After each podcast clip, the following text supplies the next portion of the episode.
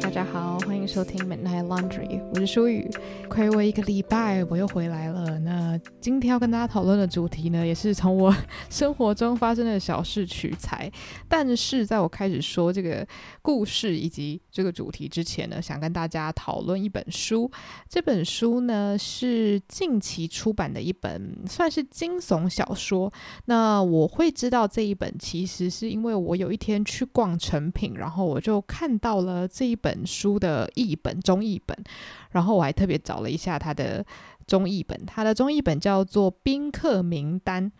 然后我后来回家。我就想说，因为它是英文原文嘛，那我有订阅 Audible，所以我就在 Audible 上面购买了有声书。那它的英文名字叫做 The Guest List，所以基本上中英的翻译是差不多，就是直译。那为什么当时我会被这本书抓住眼球呢？主要是因为它的那个行销文宣啊，就说什么他这本书就是阿加莎·克里斯蒂的一个都不留啊，什么之类的。我记得他没有特别讲说是一个都不留，不过他就是有拿阿加莎·克里斯蒂的。小说来跟他比拟啦，然后我觉得其实书商做这个宣传，它当然会有两个极端的反应。第一个就是大家可能会想说啊，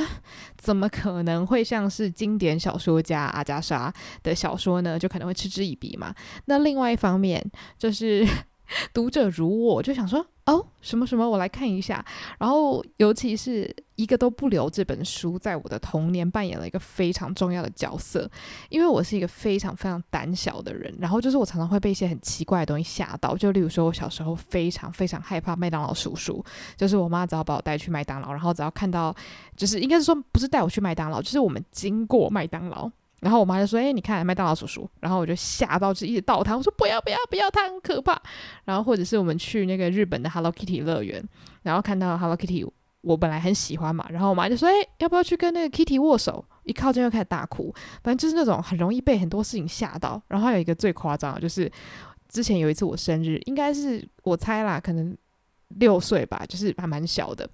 然后我爸妈就去 Costco，我不知道现在。有没有这个服务？就是反正 Costco 就是有一种蛋糕，它是有点像长方形的奶油蛋糕，然后可以刻制化画东西这样子。然后反正那时候我妈她好像就订了一个不知道是圆形还是长方形的蛋糕，然后就是一个小女孩的脸，就是有点像哦，这是一个蛋糕版的我这样啊，就哦好可爱，过生日。然后就我要切蛋糕的时候，我开大哭，我就说我不敢切，因为那是一张脸。然后我就觉得，我爸妈当下一定就超揍死我，我就想说，这死小孩就已经买蛋糕给你吃，然后在那边哭哭说不敢切蛋糕。但总之这些故事就是要讲说，我就是很容易被一些小事情吓得就是屁滚尿流的人。然后之前我就是很喜欢看推理小说嘛，就小时候就开始喜欢看这类的故事。可是一个都不留呢，他就是呃，我只要经过图书馆，然后有看到那本书的标题，我就是。就是从那个背脊直接有一个冷风窜上来，然后一样也是屁滚尿流，我都会加速的，就是经过那一区，就是我非常非常的害怕，可是我也不敢告诉同学，然后我也不想告诉任何人，就觉得实在是太丢脸了，因为他就是在图书馆某一个角落。可是我只要看到那本书，我就觉得非常的害怕。那一个都不留，它是一本非常有名的推理小说嘛，那它的故事，我觉得它最厉害就是在于它的。场景以及它气氛的塑造。那假如说有任何人没有看过这本书的话，呃，首先是真的蛮推荐的，因为它很经典。那我稍微介绍一下它的算是主要的故事线好了。总之呢，这本小说它是在讲说，有一群人，他们就是被邀请到了一个小岛上面，然后他们都是各自做不同的工作，然后年龄层也不太一样，所以看起来就是一群八竿子打不着的人。那总之，他们就是被邀请到这个有点像是与世隔绝的小岛。然后在这个小岛上面呢，就是那个房子里面有放小小的那种木头偶人这样。然后其实我有一点忘记确切的情节是什么，但总之他就是在里面有写到说有一首童谣，类似说什么七个小小印第安人，然后一个是呛死的，一个是噎死的，一个是。呃，比如说什么溺死的之类，反正就这首歌是用一个很童趣的方式在唱一首非常恐怖的歌，就在讲说这几个小小印第安人是一个一个怎么样子死掉的。总之就是在这故事里面的这首歌就是贯穿了整本书。然后反正总之它是一个推理小说嘛，所以呢，当然宾客一个个都会根据 这个歌曲上面的形容，然后一个一个离奇死亡。然后每死一个人就会少一个小人偶，所以当然留在岛上的人就吓到不行嘛，然后就想说，等一下到底是谁？每个人都这么害怕，那到底谁是凶手？谁在策划这一切？那反正这本书最后就是会告诉你说，诶，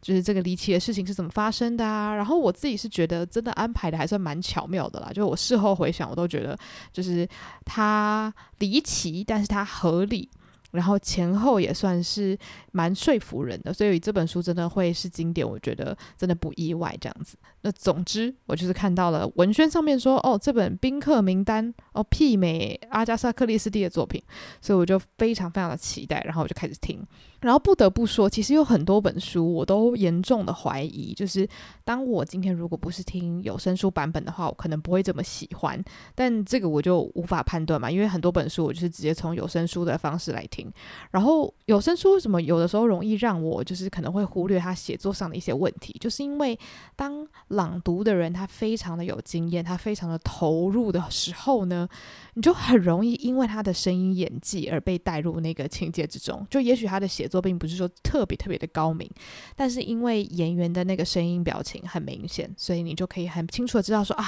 这个角色他是在呃阐述着这样子的情绪之类的。然后，因为这本书是一本英国的小说，然后也因为这本书里面的角色呢，他们是从英国的不同地方来的。那总之，我先讲一下这个宾客名单的故事梗概，他就是在讲说有一个。呃，线上杂志的主编呢，跟一个算是那种实境节目的大帅哥，然后就要结婚，然后他们就是在一个英国附近的荒岛上面，好，不能说是荒岛，就是没有什么人在住的一个岛上面，然后办他们的那个婚礼。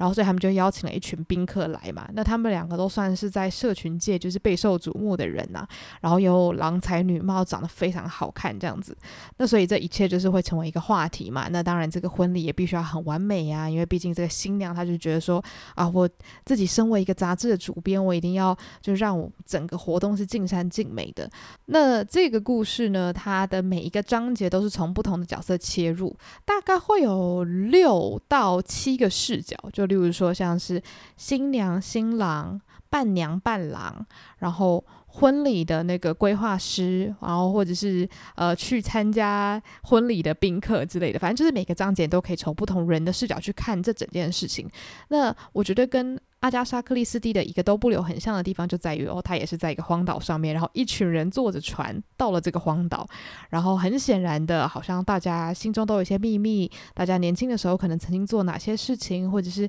知道在婚礼的时候，你你把你人生中所有面向的人都齐聚一堂，其实有的时候可能就是会造成一些问题。当然了，我们平常人的生活可能没有这么 drama，但是毕竟。呃，这个是小说嘛，所以就一定会安排一些情节，就是说，诶，好像每个人过去都有一些不可告人的秘密，然后就会在这个婚礼一次爆发，就是有点类似的感觉啦。不过我在读这本小说的时候，应该说我在听这本小说的时候，我会觉得哦，他还蛮用心的去安排每一个角色，呃，可能心中的 OS 啊，或是他跟其他角色的关系啊。但是他铺陈的真的是蛮久的，就是他有点像要到最后的最后的最后才会真的有一个案件发生，然后前面的百分之七十都是暗潮汹涌。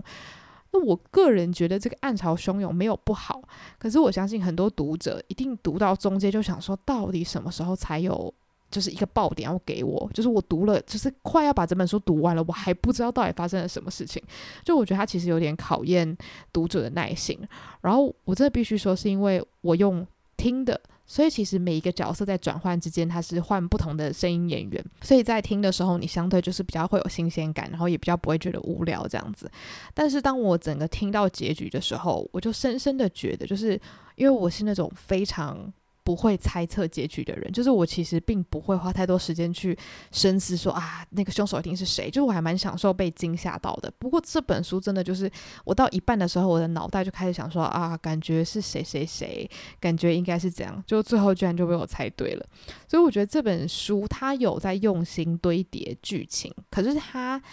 呃整个安排出来的爆点。嗯，当然是有一些爆炸性的事件，但是我必须说不算非常有创意。所以如果你是常常看这种惊悚小说的人，你可能会觉得有一种啊，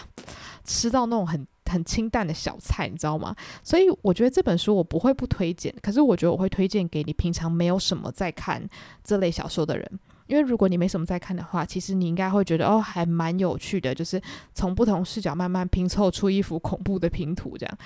但是如果你平常是有在看这类型的现代惊悚小说的话，或者现代推理小说的话，你可能会觉得动机有一点好猜，或者是凶手有一点明显之类的。对，所以以上就是这本书想要跟大家聊一聊，不算推荐，呃，都算是半半个介绍这样子。那今天主要跟大家分享的是关于名字这件事情，超跳痛。这这个节目就是完全没有一个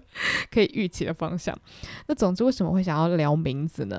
主要是因为前阵子，就是因为我本身就是有要去学校教书的这个工作。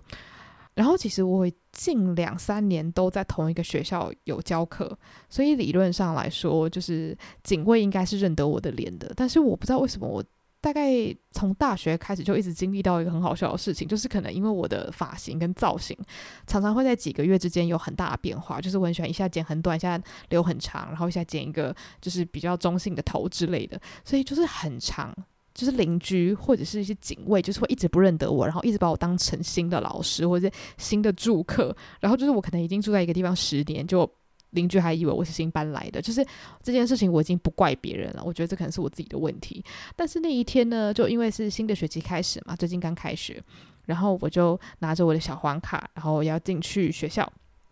然后警卫就说：“哦，你是老师吧？”然后说：“那个小黄卡只要看一次就 OK 喽。”我说：“好啊，好啊，那给你看一下。”然后他看到我的名字，然后他就又用一种就是很好像很搞笑的表情说：“哎，你的名字好像男生哦。”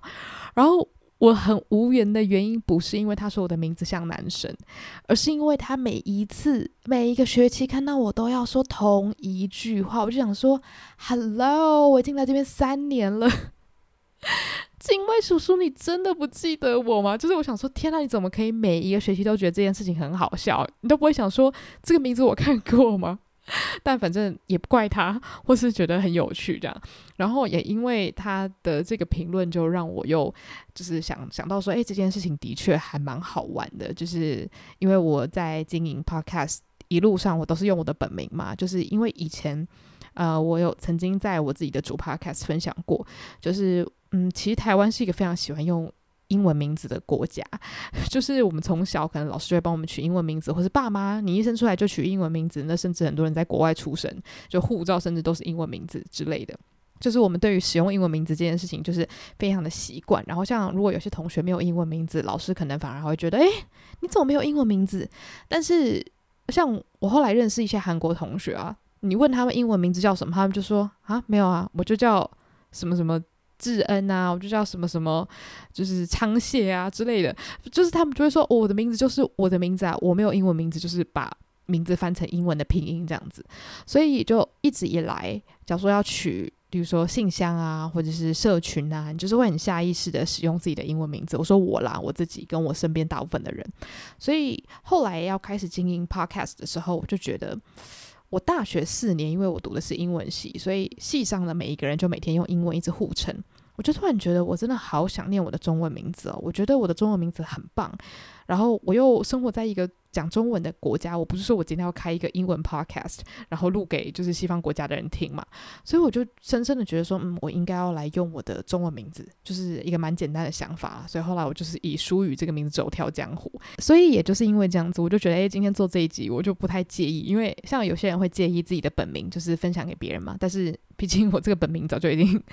在 在这个市面上流通蛮久了，所以我就觉得蛮可以跟大家来分享一下的。那我的名字就是林书。书宇嘛，这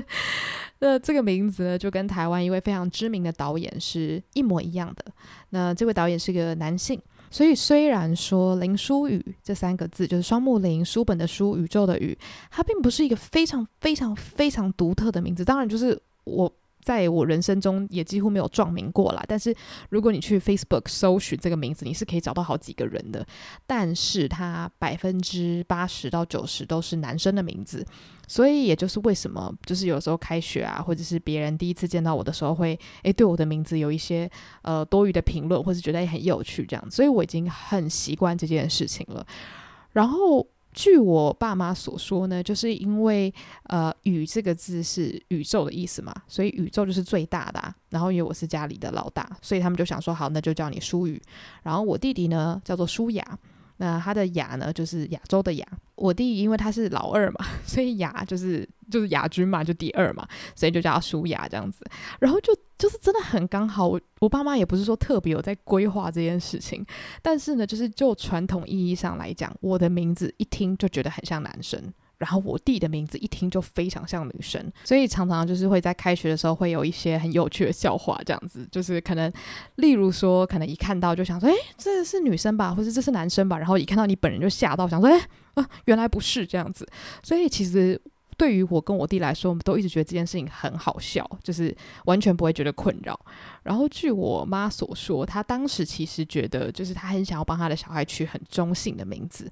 然后我就觉得很好玩啊，我就说：“诶，为什么你会想要帮小孩取中性的名字？”她就说：“因为她自己的名字是非常非常非常女性化的，就是她的名字呢，就是跟那个。”《青春养成记》的女主角是很像的，大家大概就知道，就是呃，一听就知道绝对是女神这样。就传统意义上的话，然后他就觉得啊，他没有很喜欢，就是别人一听到就说啊女生的名字，他就想说他要取一个别人一听就觉得嗯是男还是女呢，都猜不出来这样。然后我就觉得哎很有趣，因为我自己就是非常喜欢中性的东西，所以我其实也很开心，就是我的名字其实很中性。然后这其实也带到我自己第一个觉得很好玩的事。就是因为我一出生我就叫这个名字，然后我弟一出生也就叫这个名字，所以在我还没有上学之前，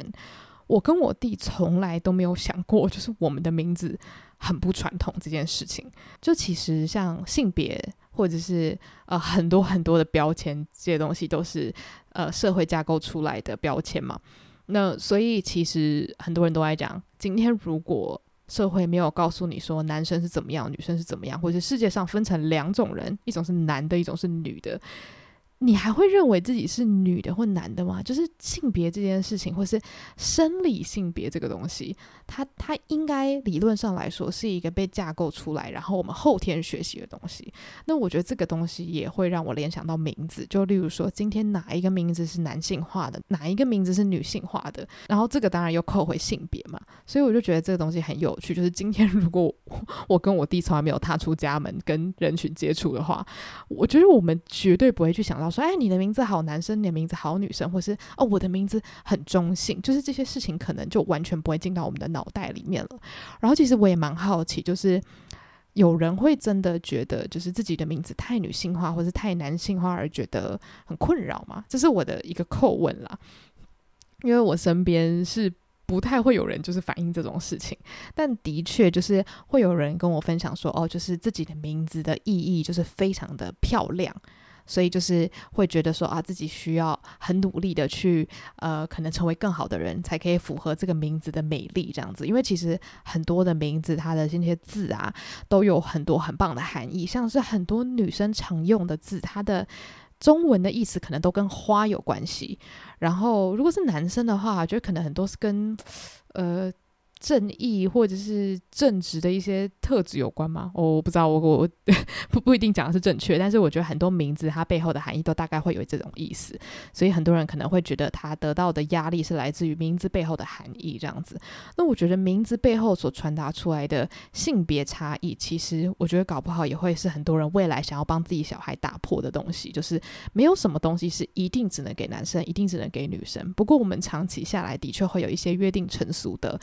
习惯嘛，就想说啊，听到这个名字啊，绝对是女的；听到这个名字绝对是男的，或者是啊，如果我们要找一个好名字的话，要取什么什么样子的？对，那其实就个人来说的话，我自己是喜欢中性一点的名字啦，因为我就觉得说我就是喜欢雌雄同体啊，我就是喜欢让人猜不透我到底是男是女啊。然后我之前有问过我弟，然后我弟就是一个肌肉猛男，然后看起来超凶，他就说。我、我不知道，也没有人跟我说过，所以应该是 没有人敢跟他说，哎，你的名字还像女生，怕他揍人吧？但我弟自己是一点都不介意啦，因为对他来说，这就是我的名字哦，我关你屁事这样。他应该是不会听到这一集，不然他一定会冲进来揍我。但总之呢，我觉得名字这个议题真的很好玩，然后我其实也很希望大家可以来跟我分享，就是你对你自己的名字。有没有什么样子的感受，或者是你有没有曾经改过名，然后是为什么这样子？然后我也觉得说，其实因为中文名字毕竟是呃，通常啦，爸妈或者是长辈，或者是反正就是比我们大的人给予我们的名字嘛。然后。有的时候可能你自己没有那么多的决定权，就是来决定你要叫什么名字。但是我觉得，因为台湾很多人都在用英文名字，所以虽然可能有些人不是那么认同，就是说一直用英文名字打天下这个文化，但是我觉得某种程度上来说，英文名字就给大家一种好像你可以重新创造、重新想象你自己的样子。因为的确，我觉得像中文名字啊，它这些字其实在我们的脑海里有一些既定的形象。所以，就算你觉得名字就只是一个你生活中需要用到的符号代码，它难免都还是会在别人心中留下一些既定的想象。那我觉得，当然，别人认识你之后，其实你的名字叫什么也不是那么重要了。我觉得重点是你这个人本身嘛。但的确，我有认识一些人，他可能就会觉得说，诶，他帮自己取的新的英文名字其实更适合。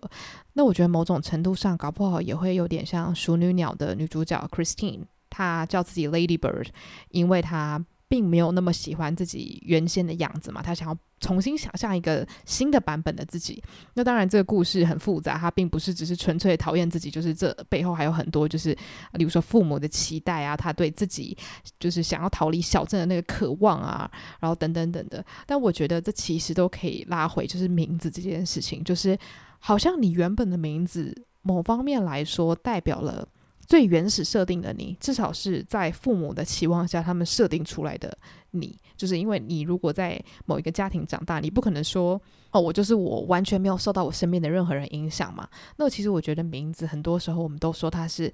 带着别人对你的期待，或是别人对你出生的祝福而诞生的一个符码嘛。那所以说，其实你改名，或者是你用英文名字、你用韩文名字、日文名字、呃，德文名字来取代你现在的名字，某方面来说，就是在重新创造一个新的你。那我觉得，对于很多人来说，这搞不好是一种救赎，也说不定。对，那我自己是觉得，呃。英文名字对我来说，当然它也有很重大的意义，因为我也是从很小的时候就开始用这个名字。但是它再怎么重要，我觉得它还是比不过我对于我中文名字的喜爱啦。只是很可惜，就是一出了讲中文的国家，外国人不管怎么样，他们就是没有办法 把我的名字说得很清楚。就是我我觉得“书宇”这两个字。不好发音，因为他的那个英文是 S H U 嘛。然后我还记得我那时候去交换，然后第一次见到我的室友，然后那时候学校就很贴心。他就把我们的名字就是用英文拼音写下来，然后贴在门上。然后因为我其他的室友都是西班牙人，所以就他们的名字就是相对很好发音。然后很多美国人他们其实都有修过西班牙文，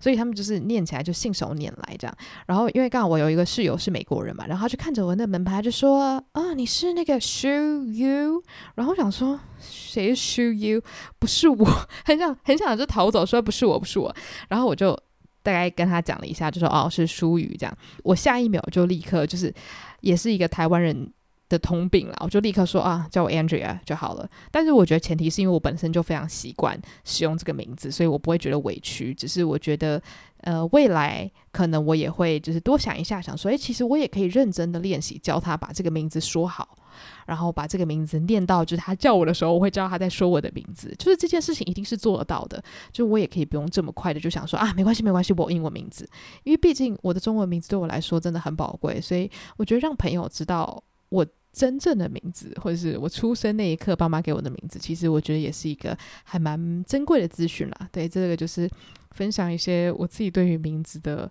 呃，算是小故事吧。然后。最后也要来分享，就几个也是跟名字有关的轶事，这样子。就像我前面有讲到，说我弟他叫做舒雅嘛，然后舒雅其实我一开始也并没有觉得他是一个很就是男生女生还是中性的名字，他就是我弟的名字。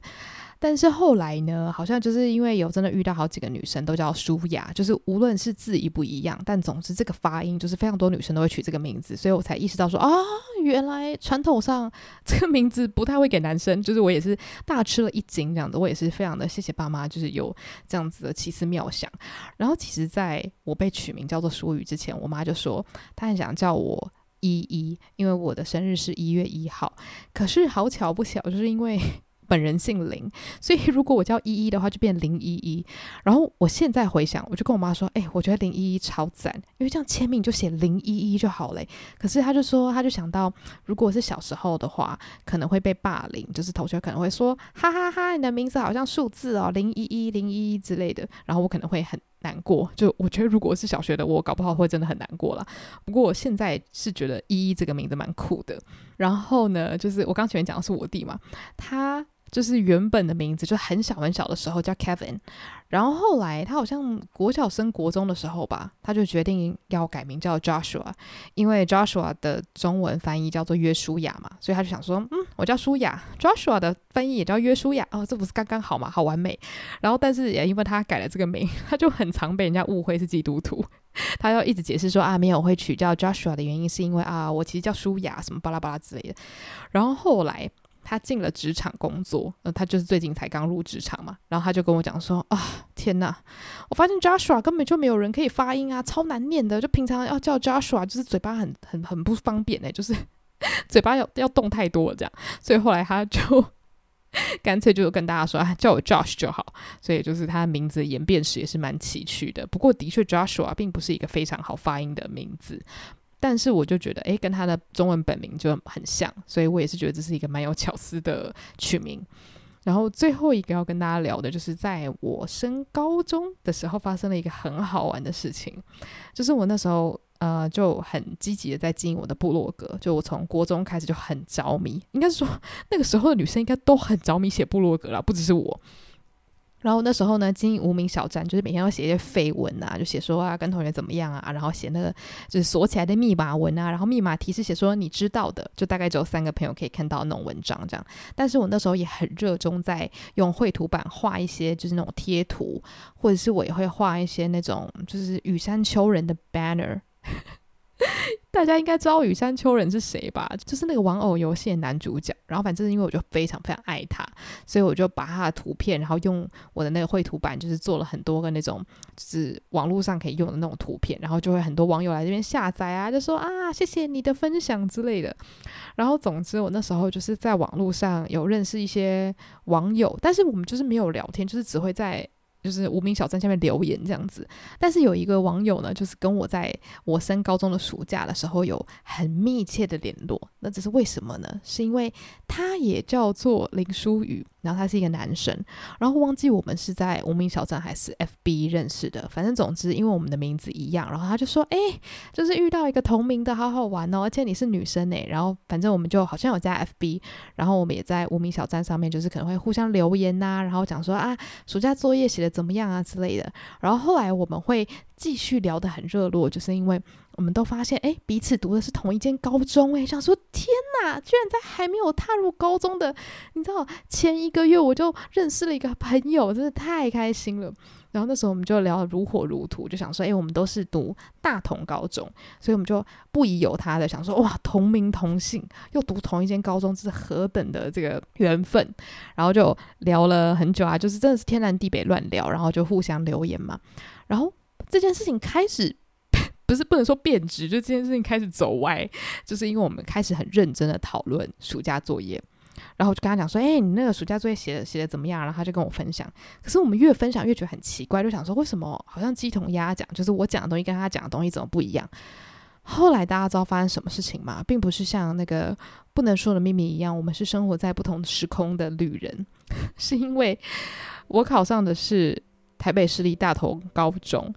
然后这位。舒宇这位男生呢，他考上的是私立大同高中，